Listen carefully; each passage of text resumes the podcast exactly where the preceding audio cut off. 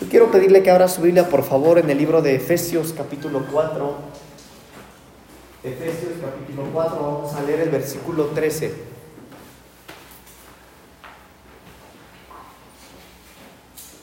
Qué bueno es verles, hermanos. Aunque no han pasado muchos días, ¿verdad? Domingo y hoy es martes.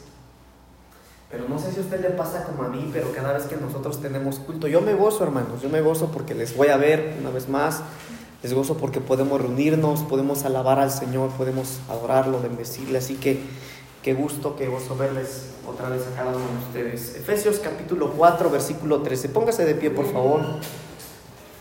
Yo quiero leer este, dar este versículo como base a lo que quiero compartir con ustedes en esta tarde. Dice la palabra del Señor en el versículo 13, hasta que todos lleguemos a la unidad de la fe y del conocimiento del Hijo de Dios, a un varón perfecto, a la medida de la estatura de la plenitud de Cristo. Lo leemos una vez más, hermanos. Hasta que todos lleguemos a la unidad de la fe y del conocimiento del Hijo de Dios, a un varón perfecto, a la medida de la estatura de la plenitud de Cristo. Tome su asiento, por favor.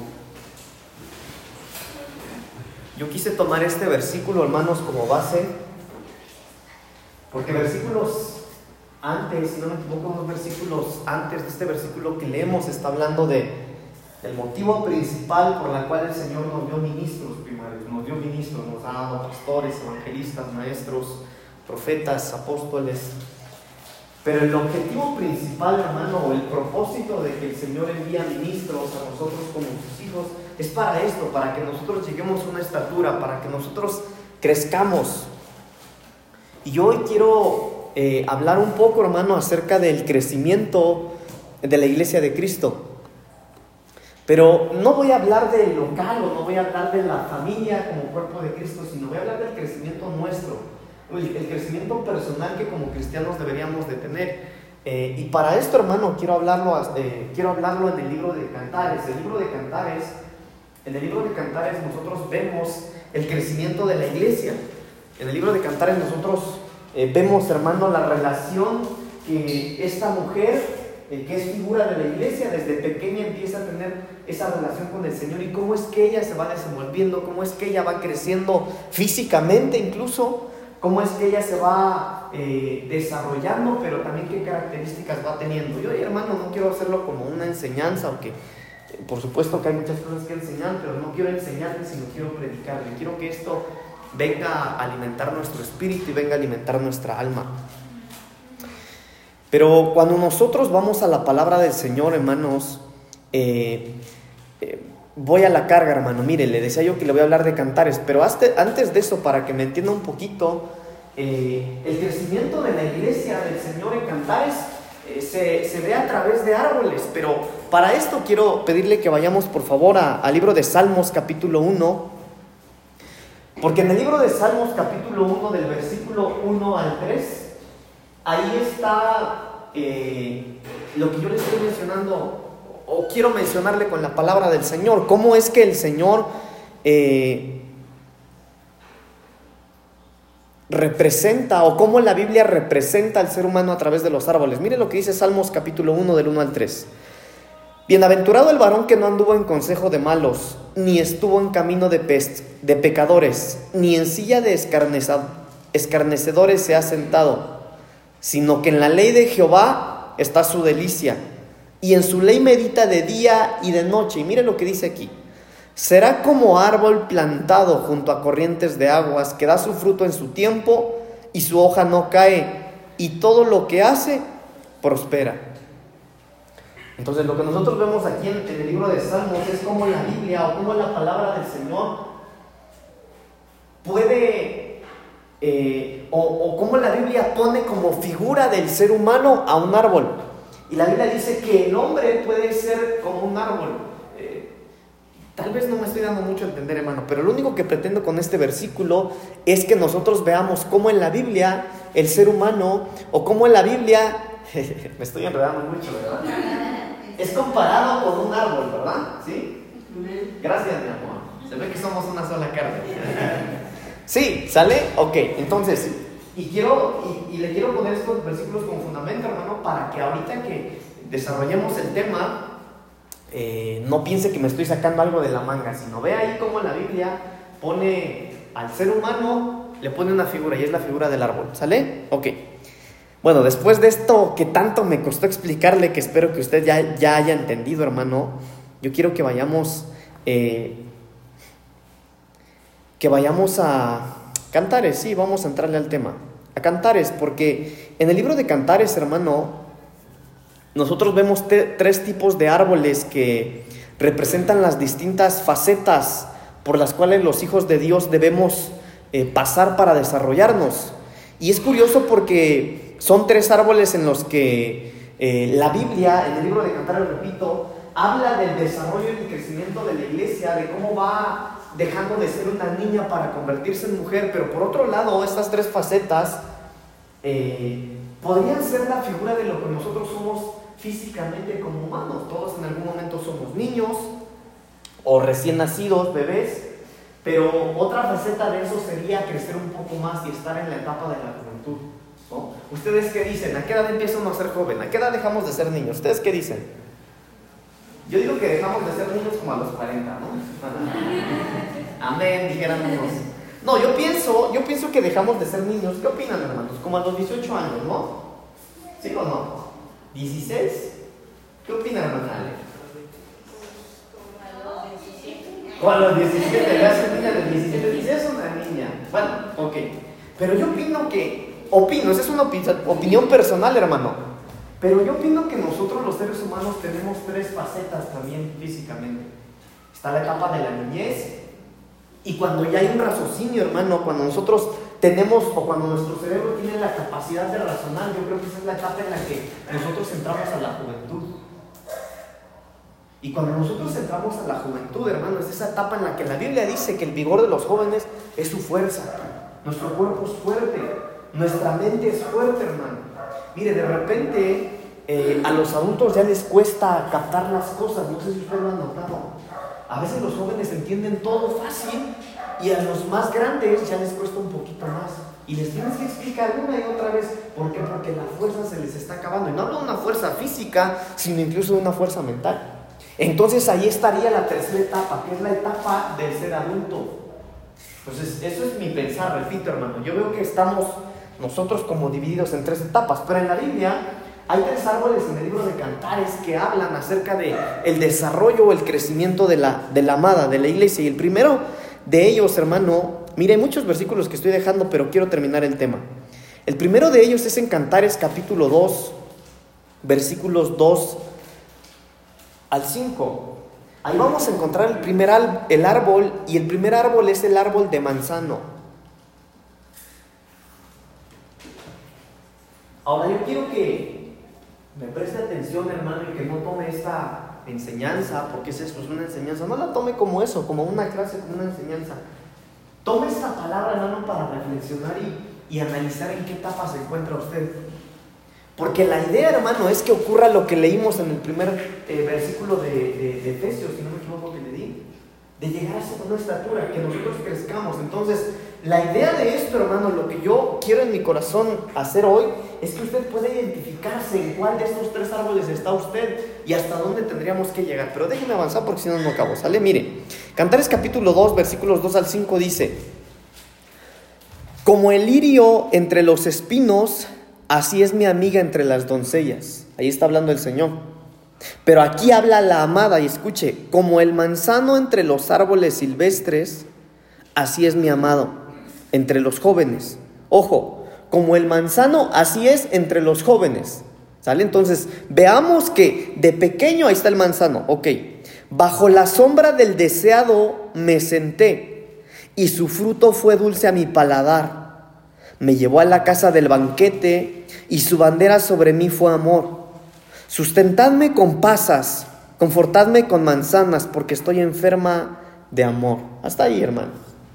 Ahora déjenme desarrollar un poquito o profundizar un poquito en estos versículos, porque de repente el libro de Cantares, hermano, eh, si bien es un libro que habla de amores, nos cuesta un poquito entender cada versículo, pero lo primero que quiero que platiquemos, hermano, es que esta palabra manzano es una palabra hebrea.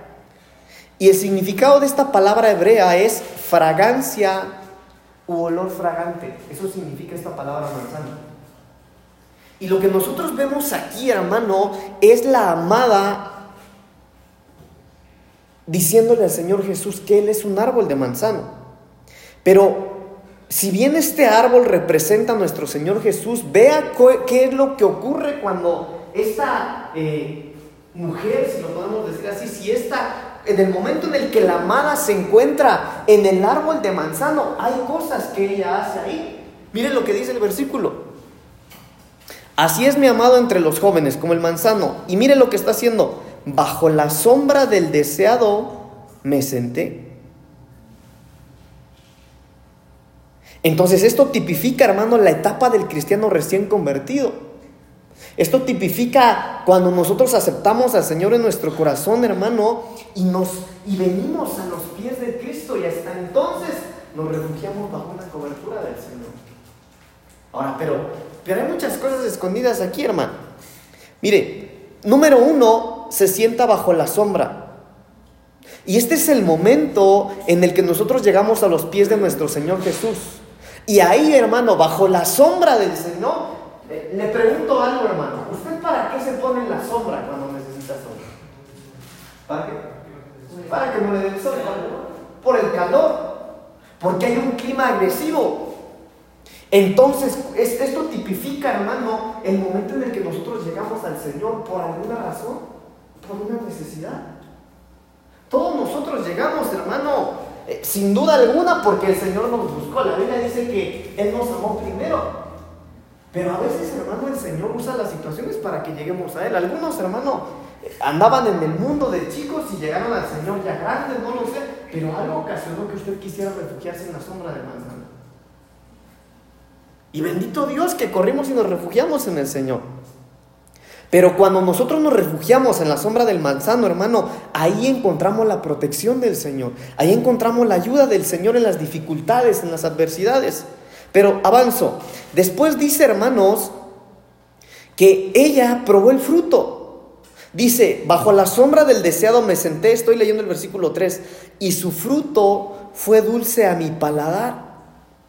Entonces, cuando nosotros vemos, hermano, eh, que esta mujer ya estaba comiendo del fruto dulce. Estamos viendo que no solamente se metió bajo el manzano para, para que el clima agresivo no la siguiera dañando, sino que probó el fruto dulce del árbol.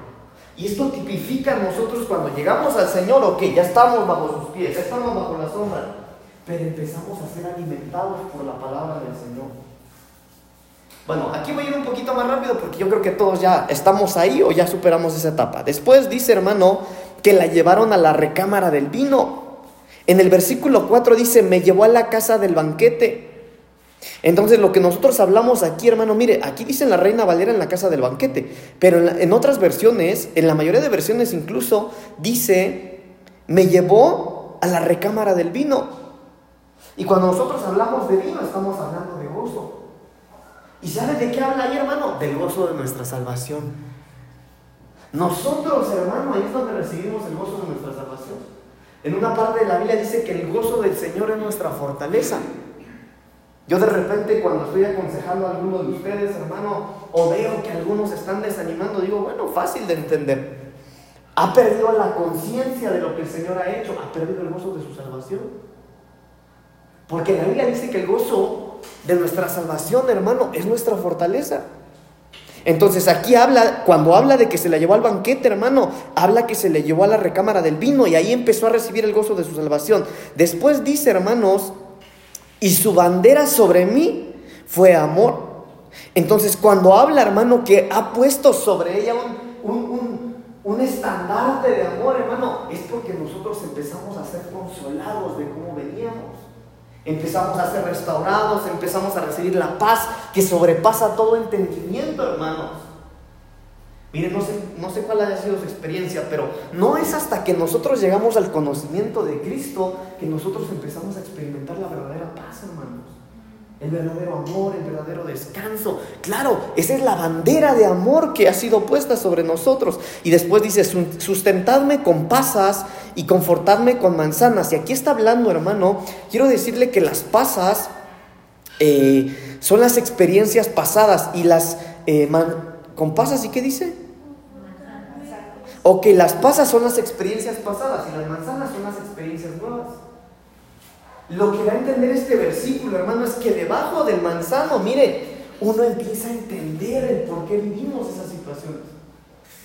Hasta que llegamos al Señor, hermano, uno empieza a recibir respuestas a tanta incógnita que uno tiene en la cabeza. Empieza uno a entender Incluso hay un canto que a mi papá y a mí nos gusta, hermano, estudia, hermano.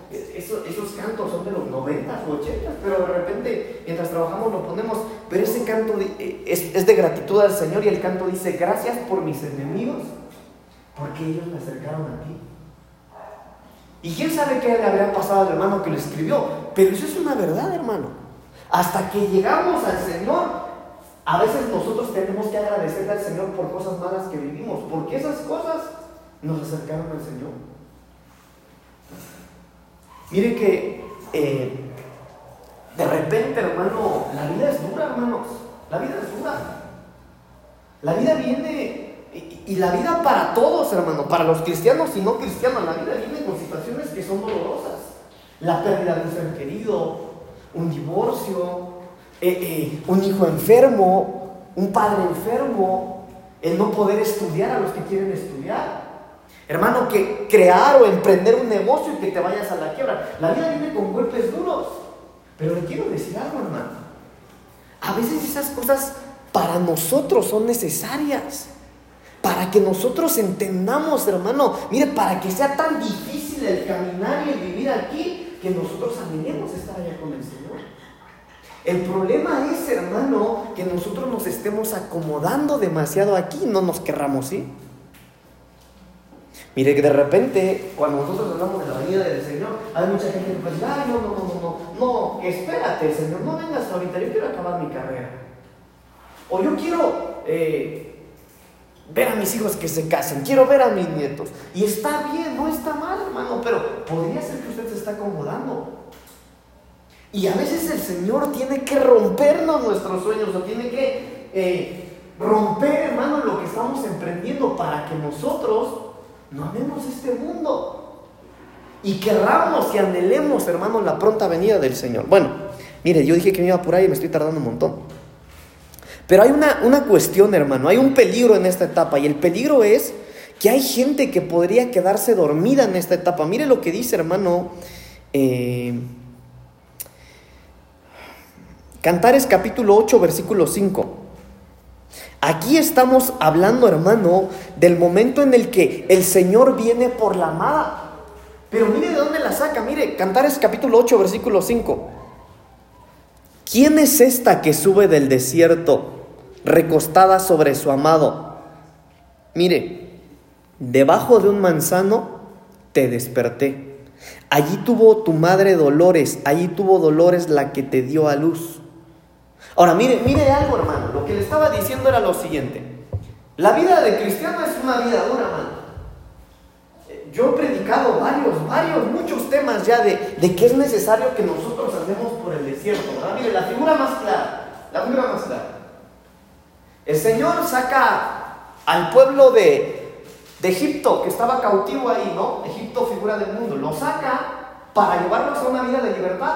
Pero antes de que ellos lleguen a la tierra prometida, figura de la patria celestial para nosotros, los hace pasar por el desierto. Y mire acá, hermano, mire, si piensa que me lo saco de la manga, aquí está el fundamento. ¿De dónde la está sacando al Señor ahí?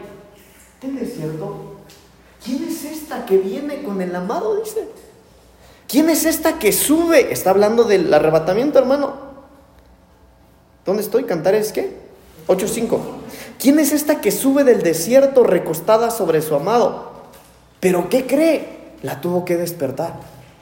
Entonces hay un riesgo, hermano, cuando, cuando nosotros nos convertimos, que nosotros, mire, Dios nos libre, pero hay gente que se queda dormida bajo el manzano. Hay gente que así como se convirtió, sigue. Se quedaron en esa etapa.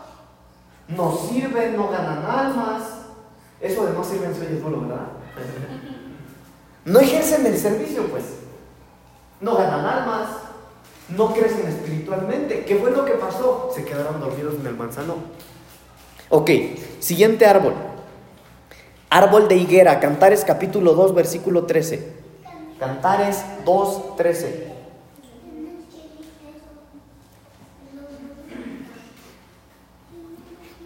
Dice la palabra del Señor, Cantares capítulo 2, versículo 13. La higuera ha echado sus higos y las vides en cierne dieron olor. Levántate, oh amiga, hermosa mía, y ven. Entonces lo que nosotros vemos acá, hermano, ya estamos hablando de cristianos que han avanzado en el caminar del Evangelio y están en la etapa de fructificar. Ahora, pero déjeme darle otro versículo para que lo entendamos mejor. Mire, ahí mismo, del versículo 10 al 14, ahí mismo, solo leímos el 13, pero mire desde el 10. Mi amado habló y me dijo, levántate, oh amiga mía, hermosa mía, y ven, porque he aquí ha pasado el invierno se ha mudado la lluvia, se ha mudado, la lluvia se fue. Se han mostrado las flores en la tierra. El tiempo de la canción ha venido. Y en nuestro país se ha oído la voz de la tórtola. La higuera ha echado sus higos y las vides en cierne dieron olor. Levántate, oh amiga mía, hermosa mía, y ven. Paloma mía que estás en los agujeros de la peña, en lo escondido de escarpados parajes, muéstrame tu rostro, hazme oír tu voz, porque dulce es la voz tuya y hermoso tu aspecto. Entonces, ok, ya vimos el primer árbol de manzano. Mire este, este está bien bueno, hermano. Bueno, todos. Pero entonces aquí lo que nosotros vemos, hermano, es que aquí se establece un diálogo entre los dos, entre el amado y la amada. Y esto representa, hermano, a gente que ya mantiene una relación con el Señor. En lo que nosotros vemos en este versículo, hermano, en la higuera, es que el amado y la amada ya están teniendo una intimidad, están teniendo una conversación. Ya aprendió la amada, hermano, sin que el pastor le diga, mira, tienes que orar. No, ya ora, porque entendió que es una necesidad. Sin que le diga tienes que cantar, tienes que adorar, tienes que vivir en comunión con el Señor. Ya hay una comunión. Pero mire esto, hermano. Da fruto. Aquí ya da fruto. Aquí la higuera está fructificando y esto quiere decir, hermano, cristianos que ya están dando frutos. Ya no es aquellos que están dormidos bajo el manzano, sino son cristianos que ya dan frutos. Mire hermano, por eso es importantísimo que nosotros tengamos el Evangelio vivo dentro de nosotros para hablar del Señor. Ahora más que nunca, hermano, nosotros tenemos que estar hablando, hablándole a la gente del Señor. Hablarle del Señor. Atrevernos a sembrar del Señor en la gente, hermano. ¿Sabe que hablar del Señor, hermano, en estos últimos tiempos, nosotros tenemos que ser muy sabios para hacerlo? En estos tiempos incluso se puede hablar del Señor sin abrir la boca. Con nuestro ejemplo, con nuestro buen testimonio, saludando a todos. Mire, que nosotros seamos los raros de la calle. Ay, eso hasta me cae mal porque siempre me dice buenos días. Eso es evangelismo, hermano. Mire, está uno barriendo, bárrale a la vecina. Stop, pero a propósito, mentira la basura. Recójala, hermano. Hermana, recójala. Eso es evangelismo. Eso es evangelizar. Porque la gente sabe que venimos a la iglesia, hermano. Pero qué malo sería, hermano, que sabiendo ellos que venimos a la iglesia, ni los saludemos. Que sepan que venimos a la iglesia y se oyen los gritotes. Hoy no vengo con revelación, ¿eh? Pero hermano, aquí en la higuera ya es gente que da fruto. Entonces, mire, hermano, pero mire lo, interesante, mire, vamos a leerlo una vez más. 10. Mi amado habló y me dijo, levántate, oh amiga mía, hermosa mía, y ven. Hay un caminar. Porque aquí ha pasado el invierno y se ha mudado, se ha mudado, la lluvia se fue, se han mostrado las flores en la tierra, el tiempo de la canción ha venido y en nuestro país se ha oído la voz de la tórtola. La higuera ha echado sus higos, lo que le mencionaba, hay fruto. Y las vides en cierne dieron olor. Levántate, oh amiga mía, hermosa mía, y ven. Paloma mía que estás en los agujeros de la peña, en lo escondido de los parajes, muéstrame tu rostro. Escuche esto. hazme oír tu voz, porque dulce es la voz tuya y hermoso tu aspecto. Cuando nosotros hablamos, hermano, vemos aquí la voz dulce de la amada, estamos hablando de cristianos que aman adorar y alabar al Señor. De repente, hermano, en la iglesia hay gente que le gusta llegar tarde. Mire, los martes sin problema, hermano, porque yo entiendo que, mire, los martes de repente hasta algún martes yo ni he venido o llego tarde, porque todos de repente en la semana tenemos actividades, ¿verdad? Yo no tengo problema, hermano. Yo glorifico al Señor cuando sé que ustedes vienen del trabajo, cuando eh, venimos, pero de repente, hermano, hay gente que puede venir temprano, pero no, no se sienten bien. Tienen que llegar tarde para sentirse bien. Ahora, ojo con esto, hermano. No, no, no quiero reclamarle porque llega tarde, pero ¿saben por qué de repente la gente llega tarde? Porque no les interesa mucho la alabanza y la oración. Entonces esos están dormidos en el manzano. Pero los que ya están en esta etapa, hermano, es gente que hace oír su voz al Señor, de tal manera que el Señor dice, oye, hazme oír tu voz porque es hermosa. Es gente que ama adorar, alabar al Señor con todo su corazón, hermano. Yo en la doctrina de alabanza que tengo con los hermanos del departamento de alabanza acá los domingos temprano, yo les decía, estamos viendo las expresiones de la alabanza. ¿Se acuerdan que yo di aquí como dos temas? Bueno, con ellos, hermano, llevamos, ¿cuántas semanas llevamos en las expresiones de la alabanza? Como cuatro, y vamos como cuatro expresiones de la alabanza, hermano. Vamos muy despacio. Pero yo les decía a los hermanos, hermano, aquel que está en esta etapa, no le interesa si está afinado o no. No, es lo que a él le interesa más que su alabanza sea aceptable al Señor.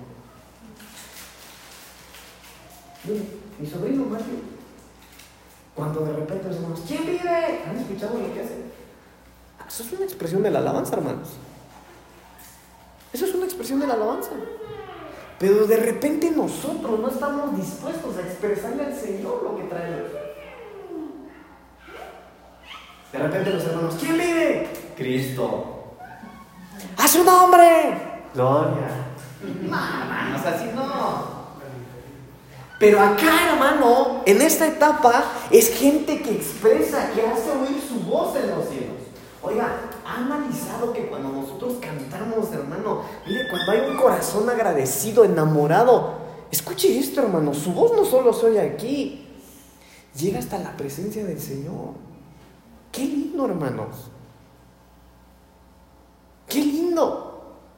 Pero cuando nosotros estamos cantando, hermano, mire, despedimos un perfume tan agradable que el Señor dice, yo quiero oír esa voz, porque me es dulce, me es agradable. Pero después dice, hermano, hermoso es tu aspecto. El Señor le dice, oye, bueno, es que tienes un hermoso aspecto. El Señor ya la ve hermosa. El Señor ya ve, hermano, que dejamos de, nos salimos del manzano y empezamos a caminar, a avanzar, a corregir lo que veníamos haciendo mal, empezamos a cambiar actitudes, empezamos a ser justos, empezamos a no mentir. Mire, como dice nuestro presidente, a no mentir, a no robar, a no qué? A no traicionar al pueblo. Mire, cuando empezamos a cambiar, hermano, por eso el Señor dice, es hermoso tu aspecto. Cristianos que cambian. Hermano, por eso les digo, hay gente que no, no está en esta etapa, hermano. Hay gente que se quedó dormida en el manzano. Hay gente que en el mundo, hermano, tenían un carácter terrible y ¿qué cree? Después de 20 años de cristianos siguen siendo igual. Y hay mucha gente que se excusa, así soy yo y qué. Esas risas de lata, hermanas. no, pero sí he conocido gente así o no. No podemos ser así, hermano. No podemos ser así. No, hermano, nosotros debemos tener un buen aspecto delante del Señor. Debemos de cambiar de tal manera que cuando Él nos vea, nos vea guapos, hermano. Nos vea lindos. ¿Qué lindos, mis hijos? Mire, no, ya no, iba a decirle algo, pero no, hermano. De repente sí se me sale la, la carnota aquí, pero no. Ya soy un siervo de Dios. Ok, sigamos. Palmera, Cantares capítulo 7, versículos 6 y 7. Cantares, capítulo 7, versículos 6 y 7. Este es el tercer árbol, hermanos, la palmera. Mire lo que dice la palabra del Señor. Qué hermosa eres y cuán suave, oh amor deleitoso.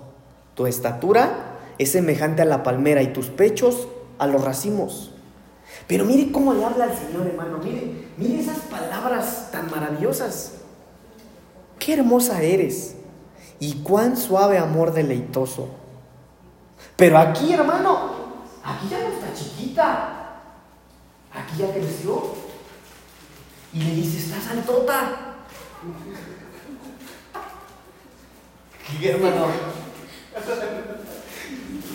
Ya, ya se iba a salir algo, pero no, tu novia grande, Gloria a Dios por la vida de la hermana Gaby. Y el versículo 7 dice, tu estatura es semejante a la palmera. Así le digo yo a mi esposa, hermano. ¿Cuánto me llevas de altura, mi amor? Ay, hermano, mire, esto se va a subir a las plataformas, pero para que vean que nos gozamos. Ahora, pero, ok, entrémosle, hermano, déjenme pongo serio. Pero la idea, hermano, o lo que nosotros vemos aquí es a la amada que ya creció, ya, ya está otra estatura. Oiga, ya no está en la etapa de estar ahí dormida bajo el manzano, ni tampoco está en la higuera. No, ya está alta como una palmera. Ok, descubrámosle lo que hay aquí. En el Evangelio de Lucas capítulo 2, versículo 52, vemos, hermano, el crecimiento. Lucas 2, 52. Aquí lo que yo veo, hermano, es que la iglesia o que la amada ya está grandota como una palmera. Pero mire, eh, ¿de qué crecimiento? El crecimiento del Señor Jesús. Y Jesús crecía, Lucas 2.52, y Jesús crecía en sabiduría y en estatura y en gracia para con Dios y los hombres. Entonces esa es la manera en la que nosotros tenemos que crecer. Crecer en sabiduría, crecer en estatura y crecer en gracia. Por eso, hermano, de repente, desde acá, desde el púlpito, yo le digo, hermano, mire, usted no puede conocer al Señor Jesús de la misma manera que lo conoció cuando usted aceptó a Cristo en su corazón. No lo puede conocer así, usted tiene que conocerlo más. Usted no puede tener la misma estatura. Debemos estar creciendo. Entonces aquí, hermano, el Señor ya ve a una mujer grande, ya ve a una mujer alta. Estamos hablando de la estatura espiritual. Ahora, hablamos un poquito de la, de la, palmera. Las palmeras crecen en terrenos salados. Las palmeras crecen en tierra salada, no sé si usted lo sabía. Pero mire esto que es bien interesante, hermano, porque cuando nosotros hablamos de, la sal, eh, vamos a 1 de Tesalonicenses capítulo 3, versículo 13.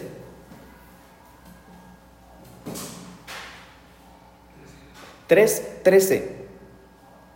Cuando nosotros hablamos de la sal, hermanos, quiero decirle que la figura de la sal en la Biblia es la santidad. Primera de Tesalonicenses capítulo 3, versículo 13. Pero yo le decía hace un momento, que las palmeras crecen en terrenos salados. Y en la Biblia la figura de la sal es la santidad.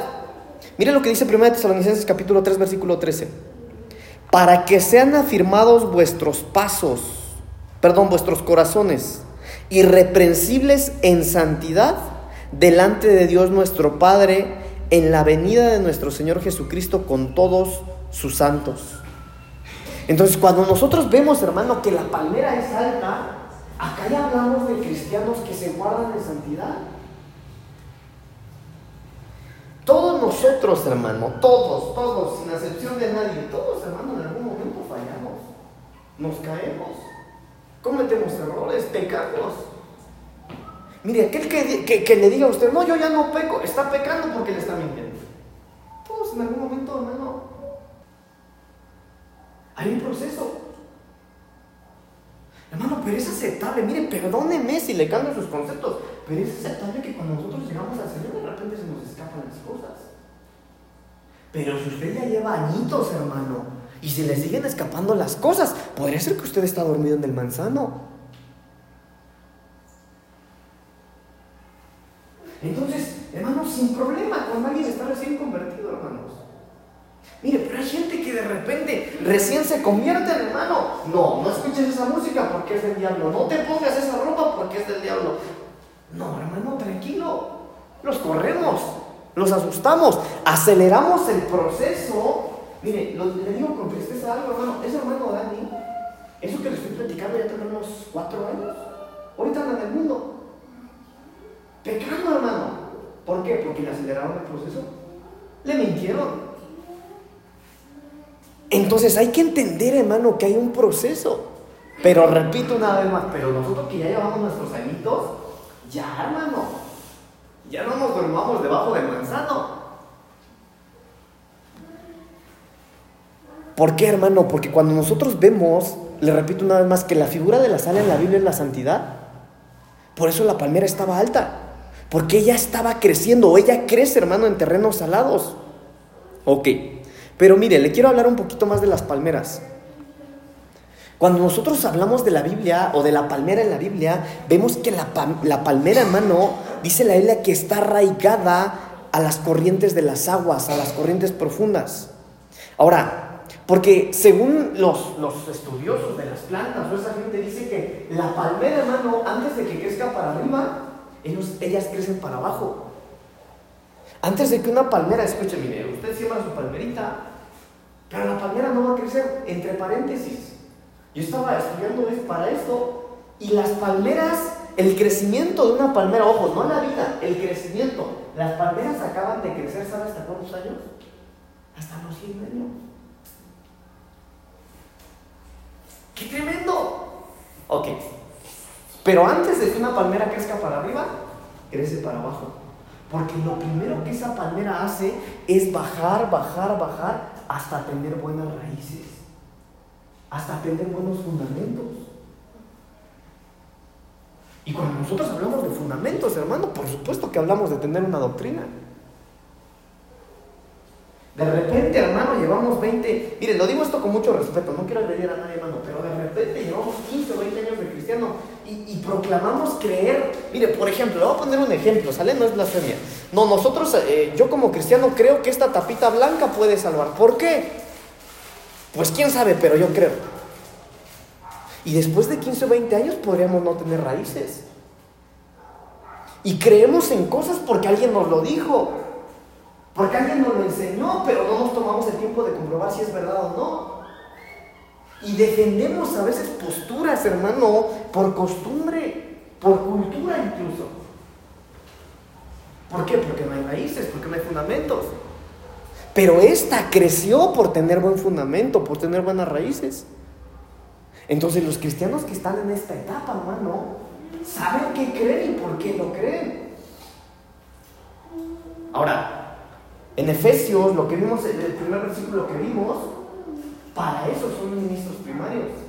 Dice la Biblia, para no ser llevados por cualquier viento de doctrina. Bueno, entonces, ok, mire, déjeme ver qué, qué le digo aquí de todo lo que tengo. Le mencionaba que la palmera primero echa raíces hacia abajo para después poder correr, poder crecer, ¿verdad? Ok.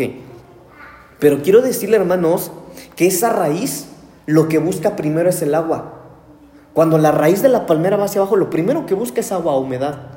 Y una vez que encuentra la humedad, sigue, sigue, sigue, hasta arraigarse en las piedras, hasta encontrar terreno rocoso. Es gente que está arraigada a Cristo. Es gente que tiene su fundamento en el Señor.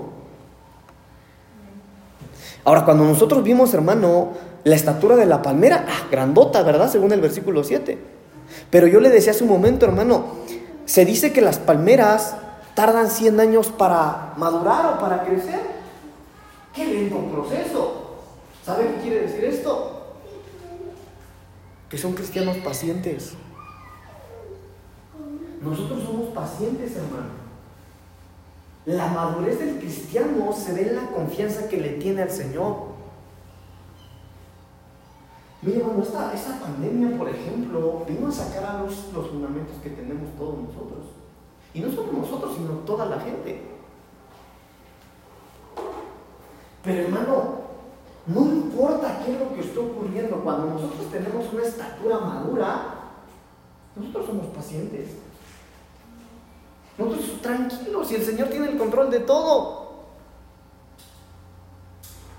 ¿Qué tan paciente es usted, hermano? ¿Qué tanta confianza tiene usted en el Señor? De repente, hermano, podría ser que, bueno, oramos, Señor, y le dicen al pastor, pastor, ore, por favor, porque fíjese que voy a abrir ahí en mi casa, voy a poner una mesita, voy a vender dulces, chetos, yo voy a buscar la manera, sé que el Señor me va a proveer. Amén, hermana, oremos. Y oramos, hermano. Pero ¿qué cree? Como no se vende, bueno, entonces, ¿como para qué oramos? Y usted empieza a dudar, ¿no? ¿Por qué, hermano? Porque no hay una madurez. Uno pierde la conciencia de que la promesa del Señor es que Él nos va a proveer, que Él está con nosotros. O de repente, hermano, nosotros dejamos de soñar, dejamos de creer en las cosas que el Señor nos había dado como promesas. ¿Por qué? Porque no hay una madurez. Hermano, confiemos en el Señor. Si la palabra del Señor dice, cree en el Señor Jesucristo y serás salvo tú y tu casa, óigame, eso es la palabra de Dios. Va a pasar, va a ocurrir. No se desespere, sea paciente. Pastor, llevo 20 años de paciencia. Tranquilo, hermano. 20 años no son nada.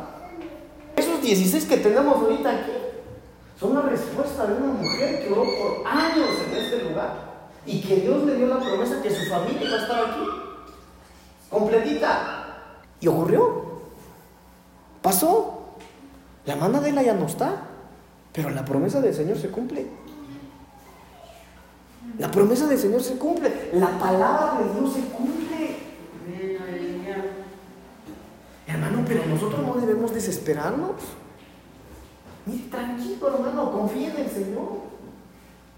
Usted tiene que tener confianza en el Señor. Él no es hijo de hombre para que mienta. No, hermano, confiemos en las promesas del Señor. Bueno, Hebreos capítulo 12, versículo 1, miren lo que dice. Por tanto, bueno, Hebreos 12, 1, búsquelo por favor.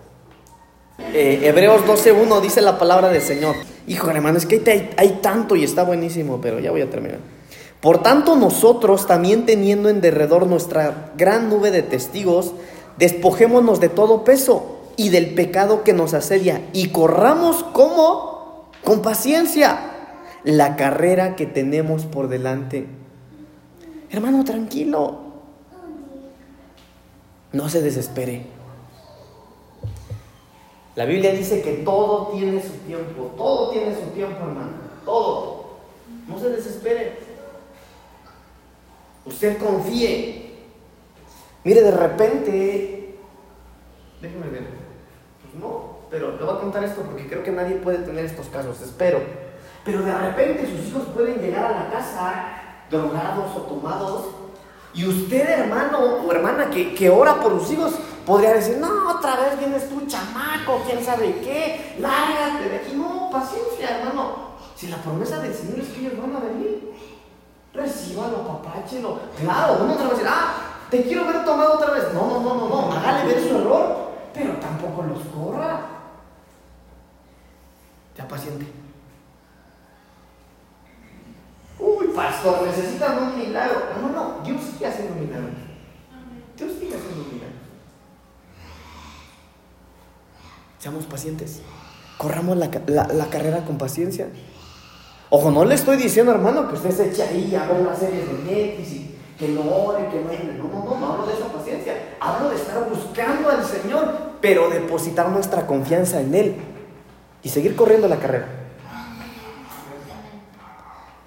Ay, hermano. Bueno, ¿qué le parece si el otro martes continuamos? Primero Dios, ¿verdad? Póngase de pie, vamos a terminar.